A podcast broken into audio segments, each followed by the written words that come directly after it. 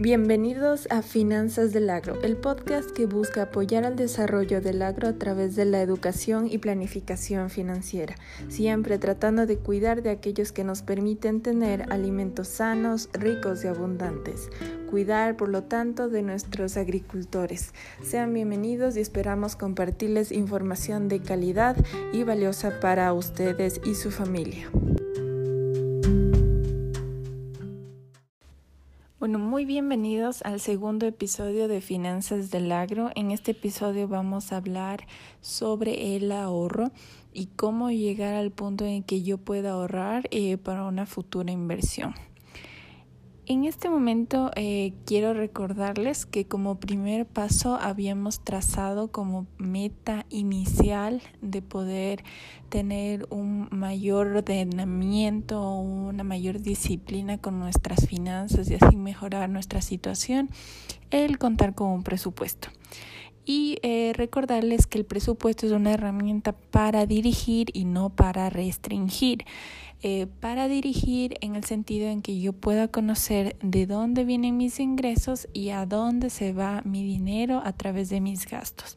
Y así poder saber exactamente qué fuentes eh, me están ayudando a mí eh, a poder financiar mi vida, mi estilo de vida, mis cuentas y también qué gastos son los cuales yo estoy realizando y en qué puedo mejorar. Entonces, repasando este concepto, eh, en el ingreso nosotros podemos eh, realizar algunas preguntas para ayudarnos a, a, poder visualizar cuál es nuestra situación actual. Las preguntas que yo les sugiero ustedes realicen mientras están haciendo el registro de sus ingresos eh, y para ello utilicen un cuaderno en el cual vayan anotando todos los eh, ingresos mensuales y también los gastos semanales y obviamente hagan un cálculo mensual, eh, un balance entre los ingresos y los gastos que han tenido durante el mes. Pero en el momento que ustedes tengan la hoja, visualicen la hoja o háganla en este momento, divídanla en la mitad, el lado izquierdo ingresos, el lado derecho egresos yo voy a tener en los ingresos y voy a poder visualizar de dónde viene mi dinero, cómo hago el dinero hoy, eh, qué podría hacer para mejorar mis ingresos y en el caso del agricultor puedo ver qué cultivos me están rindiendo en el caso de que yo haya tenido el, la, la idea o o haber sido precavido de haber diversificado mis, mis cultivos, así yo podría determinar qué cultivos me van a dar determinado ingreso, cuánto me sale del maíz, cuánto me sale del frijol, cuánto me sale del tomate cherry, cuánto me sale del pimiento, cuánto me sale de las papas. Entonces, en ese sentido, dependiendo de la región en la que yo me encuentro, por supuesto, en ese sentido yo, si tengo diversificado mis ingresos, voy a tener no solo eh, distintos mercados a los cuales acercarme para ofrecer distintos productos, sino que también como cada cultivo tiene su tiempo de cultivo y de cosecha, voy a tener ingresos en distintos momentos. Entonces, el presupuesto me permite ver en qué momento yo voy a disponer de estos ingresos y cuál es el cultivo que mejor me está rindiendo. Además de que puedo tal vez comparar lo que yo estoy generando con lo que está generando, digamos, mis vecinos, eh, algún familiar que también tenga el cultivo. Tal vez a ellos les va mejor o, o, no les va tan bien como a nosotros. En el caso de que les vaya mejor, usted puede ir analizando qué estoy haciendo con mi cultivo, qué es lo que le falta a mi cultivo. Y ahí entra el tema de asistencia que usted debería buscar, asistencia técnica, no solo de las fuentes como el INEAP, el MAG a través de sus direcciones provinciales, sino que también puede buscar otras posibilidades a través de el um, Consejo Provincial que tienen proyectos de ayuda al sector productivo porque es parte de sus competencias y también eh, le recomiendo acérquese a las universidades de su localidad que se dedican o, o que tienen eh, programas de asistencia al campo. Entonces, una vez que yo ya he revisado mis ingresos y sé de dónde vienen, vámonos al lado derecho de la hoja, enfoquémonos en los gastos. Como les había mencionado en el programa, en el capítulo anterior, eh, les sugerí que a los gastos los pueden dividir en 75% para aquello que es necesario y en un 25% para aquello que eh, representaría las metas financieras, como es el caso del ahorro para gastos no mensuales, la jubilación y un 5% para eh, situaciones de riesgo, emergencias. Ahora, yo quería profundizar en este 75%. ¿Cómo saco el 75% si es que usted no lo tiene muy claro? Digamos, eh, de los ingresos que yo tenga, usted va a multiplicar el monto total por 0.75, 0.25 y lo que usted obtenga de ese resultado es lo que va a destinar a cada una de estas cuentas. Entonces hablemos del 75% que es para las cosas necesarias. Ese 75% lo podemos dividir, subdividir en 50% para todo lo que sean nuestras necesidades básicas y un 25% para los deseos. Entonces, justamente en esta cuenta de deseos es lo que yo me quería enfocar el día de hoy, porque el controlar esta cuenta va a ser el primer paso para que usted pueda en un punto ir a el ahorro y futura, eh, como futura acción una inversión. Entonces, ¿por qué los deseos? ¿Por qué enfocarnos en los deseos? Porque el 50% que va destinado a necesidades básicas es un poco más fácil de manejarlo, es un poco más fácil de, de poder planificarlo, porque yo ya sé, eh, o al menos espero que usted sepa, cuánto tiene que gastar o cuánto va a destinar para vivienda, transporte, eh, salud y también la educación de sus hijos. Pero el 25% de, eh, que representa deseos representa aquello que nosotros deseamos, valga la redundancia o, o, es lo que nosotros hemos planificado para nuestra familia en cuanto a diversión, entretenimiento, algo que yo quiera comprar, eh, algún artículo para el hogar que, que ya vea que necesito, eh, que es parte de nuestras metas que nos hacen sentir bien, lo cual está muy bien, porque usted, como dije, usa el presupuesto para usted, para poder planificar sus metas eh, financieras de crecimiento y de felicidad familiar. Para eso usted tiene que usar el presupuesto para alcanzar sus metas. Bueno, entonces nos enfocamos en los deseos porque los deseos muchas veces son más difíciles de controlar en el sentido en que usted se emociona y gasta de más. Entonces, el lo primero que quisiera compartirles son tips eh, de conducta para que usted mejore el em, manejo o, o el em, control de esta mm, cuenta de deseos. Entonces, el primer tip, el primer consejo que yo le daría es eh, establecer una estrategia de sustitución de entretenimiento. ¿A qué me refiero con estrategia de sustitución de entretenimiento? Es, por ejemplo, antes de yo realizar la compra o el gasto en algo que yo desee, por ejemplo, em, ir a comer afuera de la casa o gastar en determinado artículo. Yo tengo que evaluar cuál es el deseo detrás de esa compra que yo quiero realizar. En el caso que usted quiera salir a comer con su familia, algún restaurante, alguna hueca, em, algo que le represente un gasto mayor de lo que usted podría realizar comúnmente, pero quiere hacerlo porque quiere compartir, evalúe si es mejor realizar este acto en familia. Eh, pero en su hogar, usted preparando los alimentos, comprando directo del mercado o a sus vecinos, de esta forma usted puede ahorrar en, en, en el gasto de la comida, preparándolo usted mismo y puede satisfacer el deseo de pasar con su familia, pero viendo la manera más económica de hacerlo.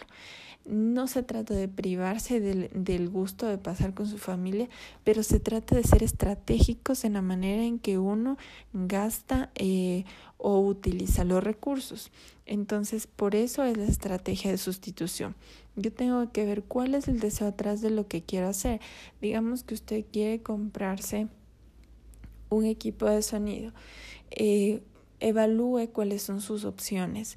Si es que usted está tratando de escuchar música alto volumen, evalúe cuáles son las opciones que pueden satisfacer este deseo sin que usted tenga que salirse de su presupuesto.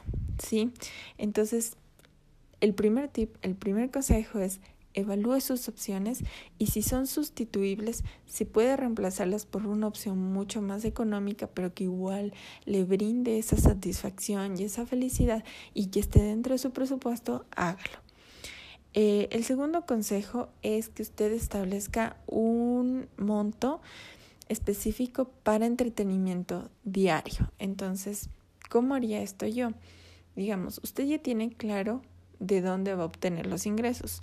Usted ya tiene claro eh, cuáles son los porcentajes que va a destinar para necesidades básicas y también para sus metas financieras de ahorro. Y sabe cuánto debería usted máximo destinarle al mes a la cuenta de deseos de entretenimiento familiar. Entonces, ese máximo usted puede dividirlo para los 30 días del mes y establecer un límite de gasto en entretenimiento, en cosas que queramos hacer, en golosinas, cosas que no sean explícitamente necesarias para poder vivir. Digamos que usted establece una meta diaria de 10 dólares. Entonces, esos 10 dólares usted eh, los va a poder gastar diariamente en lo que usted desea. Ahora, no incurra en lo que se denomina la trampa del repago futuro. ¿De qué se trata esto? Se trata de que, eh, digamos, un día usted se emociona y dice, bueno, hoy no voy a gastar 10 dólares, que es mi máximo de gasto en deseos diario. Hoy voy a gastar 20 dólares, pero mañana no consumo. No lo haga. Si usted eh, va a disfrutar de algo, es mejor que lo planifique. Usted planifique las actividades que va a hacer eh, en conjunto con su familia o si es que ya tenía planificado comprar algo para usted. Em, evalúe cuál es el precio, el costo de este entretenimiento, de este objeto que usted quiere y establezca una meta de ahorro. Entonces, si yo sé que eso que, eso que yo quiero eh, para mí como deseo, vale 40 dólares, en lugar de usted gastarse los 40 dólares en un día y tratar de no gastar en el futuro, haga el inverso. No gaste o espérese cuatro días y al cuarto día que usted o al quinto día, porque ya se eh, ya no gastó esos cuatro días en la categoría deseo ahora ya pueda pagar esos 40 dólares producto de haber ahorrado, haber esperado esos cuatro días. En el quinto de usted ya puede disfrutar de ese eh, objeto o de ese entretenimiento porque usted ya no gastó esos cuatro días en entretenimiento los 10 dólares que había presupuestado para ese efecto.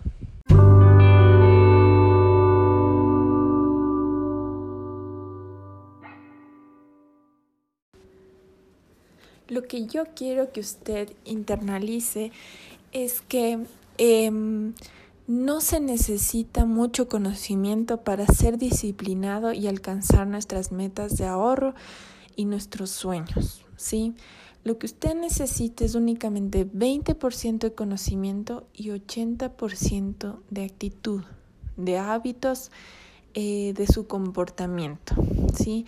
Si uno es disciplinado, uno lo va a lograr. Eh, no importa que uno no sepa lo más complejo de las finanzas, que eso es lo que yo quiero eh, desmitificar y también quiero que usted no sienta como que esto es muy complejo, no. O sea, esto se trata de usar ciertas herramientas que, que están al alcance de su mano, pero la verdad es que el resto depende únicamente de usted en el sentido de que sea disciplinado. En este sentido, como ya vimos el tema del comportamiento y ya podemos controlar un poco mejor el tema de los deseos, quiero eh, poner a su disposición estrategias que le van a permitir ahorrar. Entonces, yo ya pude ver cuánto yo genero al mes, en qué se va, eh, cuánto voy a destinar para cada una de estas cuentas y yo quiero que entienda algo. Esta meta de ahorro es totalmente independiente de la parte de las cuentas que yo estoy ahorrando tanto para gastos no mensuales como mi jubilación y también para emergencias. Esto es independiente de esas metas financieras. Este es un ahorro que va a ser tanto personal en el caso de que usted quiera, por ejemplo, eh, comprarse algún artículo para el hogar, alguna cocina, ya tal vez tiene que usted cambiar eh, ese tipo de cosas, su colchón, eh, puede invertir en su colchón, que es muy importante para su salud de su columna vertebral o, o, quiere invertir en algún tipo de maquinaria que le ayude a mejorar su rendimiento productivo o tal vez usted está pensando en, en un medio de transporte, por ejemplo una moto. Eh, he sabido que en el campo las motos son muy útiles para desplazarse.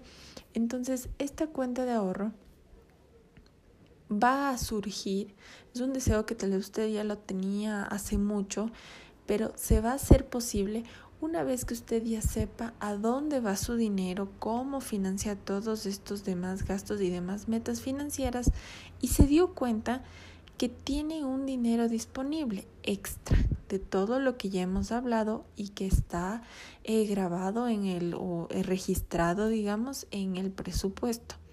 Entonces, una vez que yo me doy cuenta que tengo dinero extra, que es lo más común que suele suceder, me lo gasto. Entonces, no, para evitar este comportamiento de tengo dinero en la mano que no necesito para nada más, ah, pues me lo gasto, ¿no? Para evitar esto y poder así eh, apoyar a nuestros sueños y a los sueños de nuestra familia, le voy a recomendar lo siguiente. La primera estrategia es no deje todo para el último. No piense que usted después de gastar todo lo que tiene que gastar, lo último que le quede en la cuenta, eso voy a ahorrar. No, porque lo más probable es que le pase lo que le acabo de comentar, que usted diga, bueno, este dinero, lo último que me quede, me voy a gastar. Pero de pronto por ahí surgió algún gasto imprevisto, digamos, que no debería haberlo porque, como ya sabemos, tenemos bien estructurado a dónde van todos nuestros gastos, incluso los, los no planificados en el caso del, de la cuenta del 5% para emergencias. Pero veámoslo como una excusa. Usted tal vez alguien le pidió prestado y usted dijo, bueno, esta vez ya no ahorré y se lo voy a entregar a esta persona, ¿sí? Entonces, para evitar esto, lo que le recomiendo es como usted ya sabe para qué cuentas o cuánto usted va a destinar para cada cosa y sabe cuánto debería destinar para ahorro, lo mejor es que una vez que usted tenga este ingreso lo destine a la cuenta de ahorro de su cooperativa o de su entidad financiera apenas lo tenga disponible. ¿Sí? Entonces, antes de pagar ninguna otra cosa, usted diríjase a, depositar ese dinero y eh, sepárelo. ¿sí? La segunda estrategia es haz el hábito ayúdese, ayúdese porque es muy difícil a veces que uno recuerde mantener este, este hábito de ahorro. Entonces, si usted tiene un, un celular que le permite poner una alarmita, una, una, un recordatorio, hágalo, póngalo. El día 3 del mes de cada mes yo me voy a acercar a la cooperativa o al banco y voy a depositar lo que yo necesite y que haya destinado para justamente la cuenta de ahorro. También, si es que eh, usted hace el hábito de forma en que eh, puede ayudarse de una cierta manera es contándole a las personas alrededor suyo, obviamente puede ser su familia, alguien de confianza, eh, cuéntele sus metas de ahorro, cuéntele qué es lo que usted está tratando de hacer, eh, qué día usted está esperando poder ahorrar. Entonces, si a usted se le dificulta o en algún momento se olvida de hacer este, esta acción, el poder contar con personas que le apoyen en el tema de, de, de ahorrar o también le regañen en el caso de que no lo haga, puede resultar muy útil.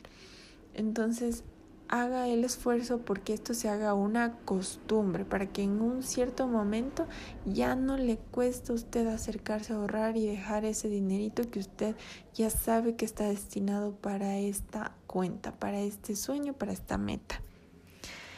La tercera estrategia es quítame, eh, quítame eso que me lo gasto. y básicamente esta estrategia es apoyarse de herramientas que ya existen en el sistema financiero, el sistema bancario, el sistema de cooperativas. ¿Y de qué se trata esto?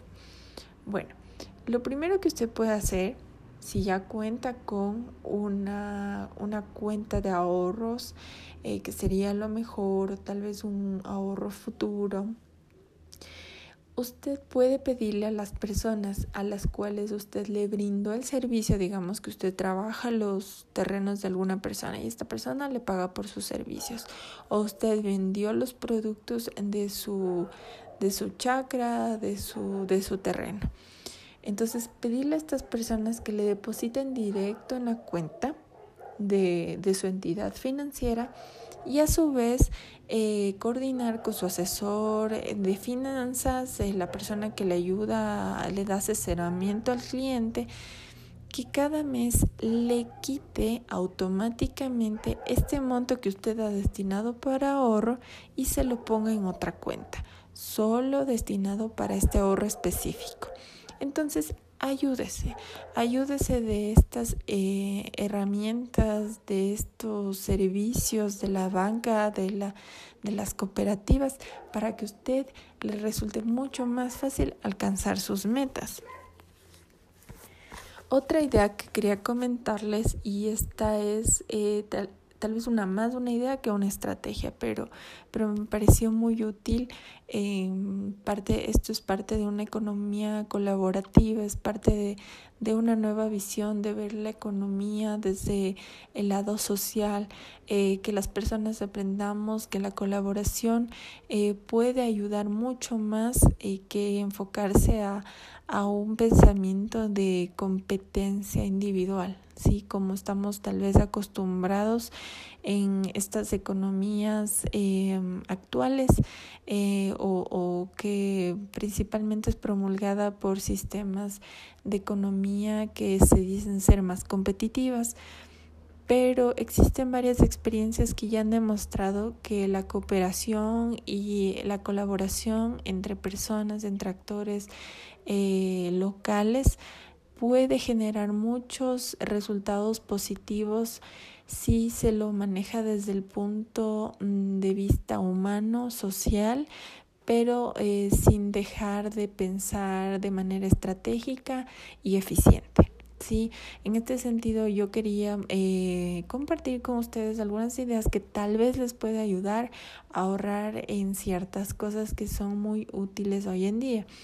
En el primer episodio yo les había comentado que ustedes deberían contemplar dentro de los gastos eh, de la vivienda al Internet por eh, cuestiones obvias de este momento que hemos visto que la educación de los niños depende mucho del tema del Internet, de poder contar con este servicio.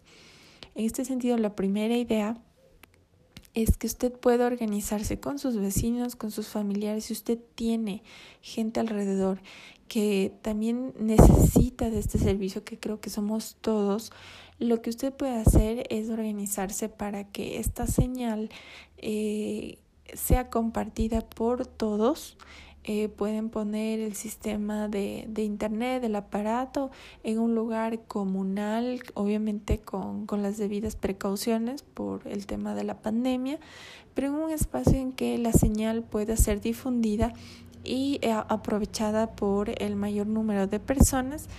Y asimismo, usted puede organizarse para compartir los gastos asociados al pago de la cuenta del Internet.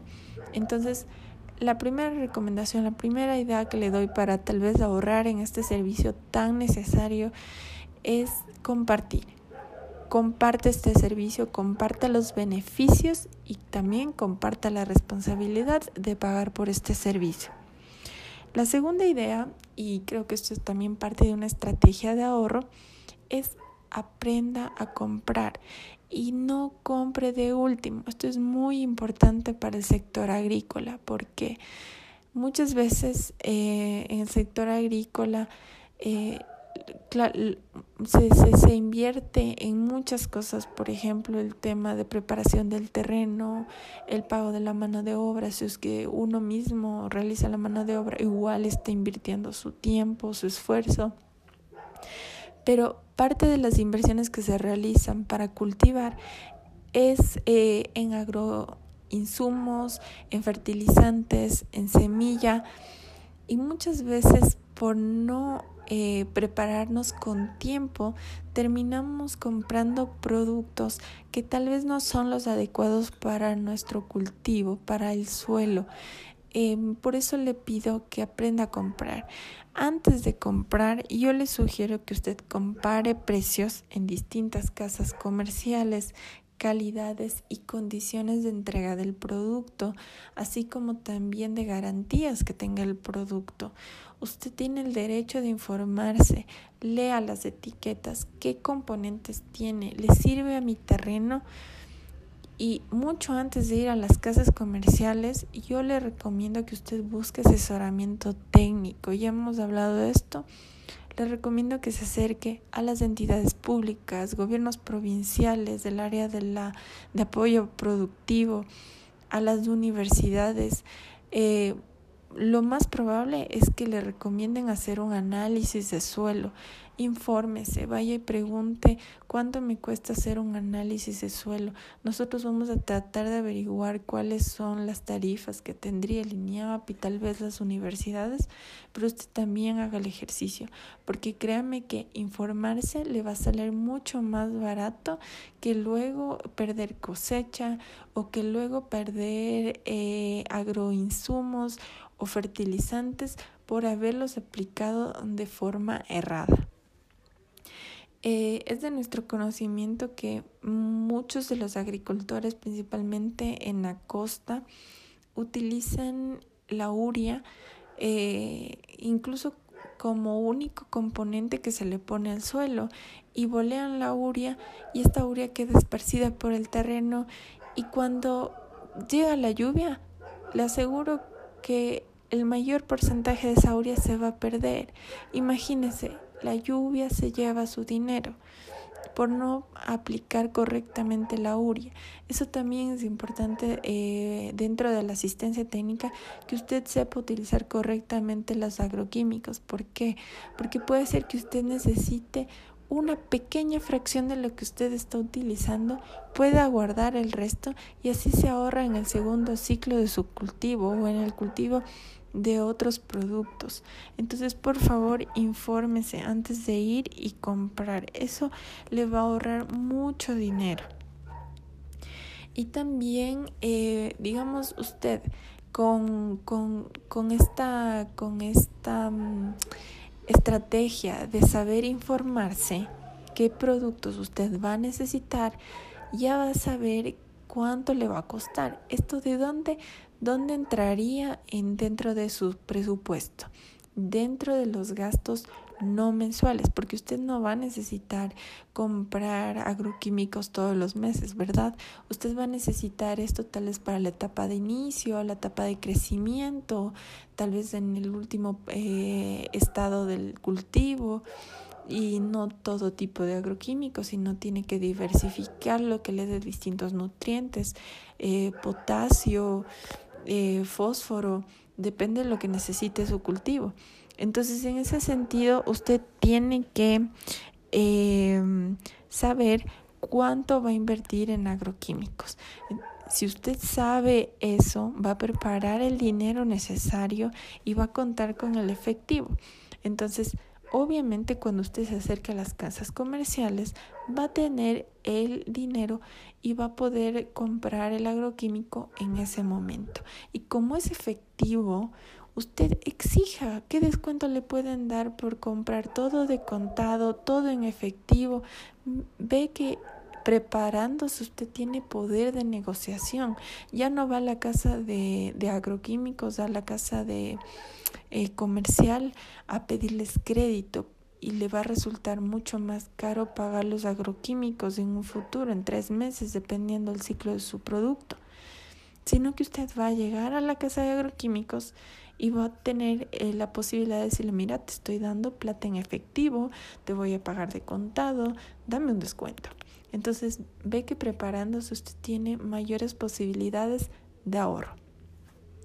Y eh, el tercer tip que les quería mencionar es que usted tal vez puede ahorrar o ayudar a sus familiares a ahorrar a través de la devolución de impuestos. Y la devolución de impuestos lo vamos a hablar el próximo programa, pero como modo de como un adelanto, como un tráiler, le quiero contar que eh, existen beneficios para poder tener una devolución del impuesto de IVA, del IVA, perdón, eh, para personas mayores a 65 años, que son adultos mayores, y para personas con discapacidad. Y eso lo pueden aprovechar eh, y tener una devolución de máximo 96 dólares mensuales. Entonces, les voy a decir cómo ustedes podrían acceder a, este, a esta evolución de impuesto y si por el momento no puede, saberlo cómo en el futuro podría hacerlo y así poder contar con este ahorro en pago de impuestos. Eh, bueno, entonces eso es lo que yo les quería comentar eh, como en el programa de hoy. Hemos visto cómo controlar nuestros deseos, qué dos acciones podríamos realizar para poder controlarnos en un pago, en un gasto desmedido de lo que queremos. Habíamos hablado de la estrategia de sustitución, de entretenimiento y también de la estrategia de poder dividir diariamente y asignar diariamente un gasto máximo al tema de entretenimiento, al tema de deseos, no caer en la trampa del repago futuro. Hemos hablado de las estrategias para poder ahorrar, cómo utilizar las herramientas o los servicios que nos ofrecen las entidades financieras para poder ahorrar automáticamente, no dejar el ahorro para el último momento, apoyarnos de nuestros familiares para que nos ayuden en estas estrategias de ahorro. Eh, hemos visto que la colaboración puede ser importante en el momento de ahorrar, en el caso del Internet, y eh, aprender a comprar. Por favor, aprenda a comprar, infórmese, capacítese, busque asistencia técnica. Y eh, les he comentado que el próximo programa voy a enseñarles cómo podrían ahorrar a través de la devolución de impuestos. Eh, sin más, les agradezco mucho por su tiempo y espero que esto haya sido eh, para su provecho y de valor para ustedes. Que tengan un excelente día. Les deseo salud y felicidad a ustedes y sus familias.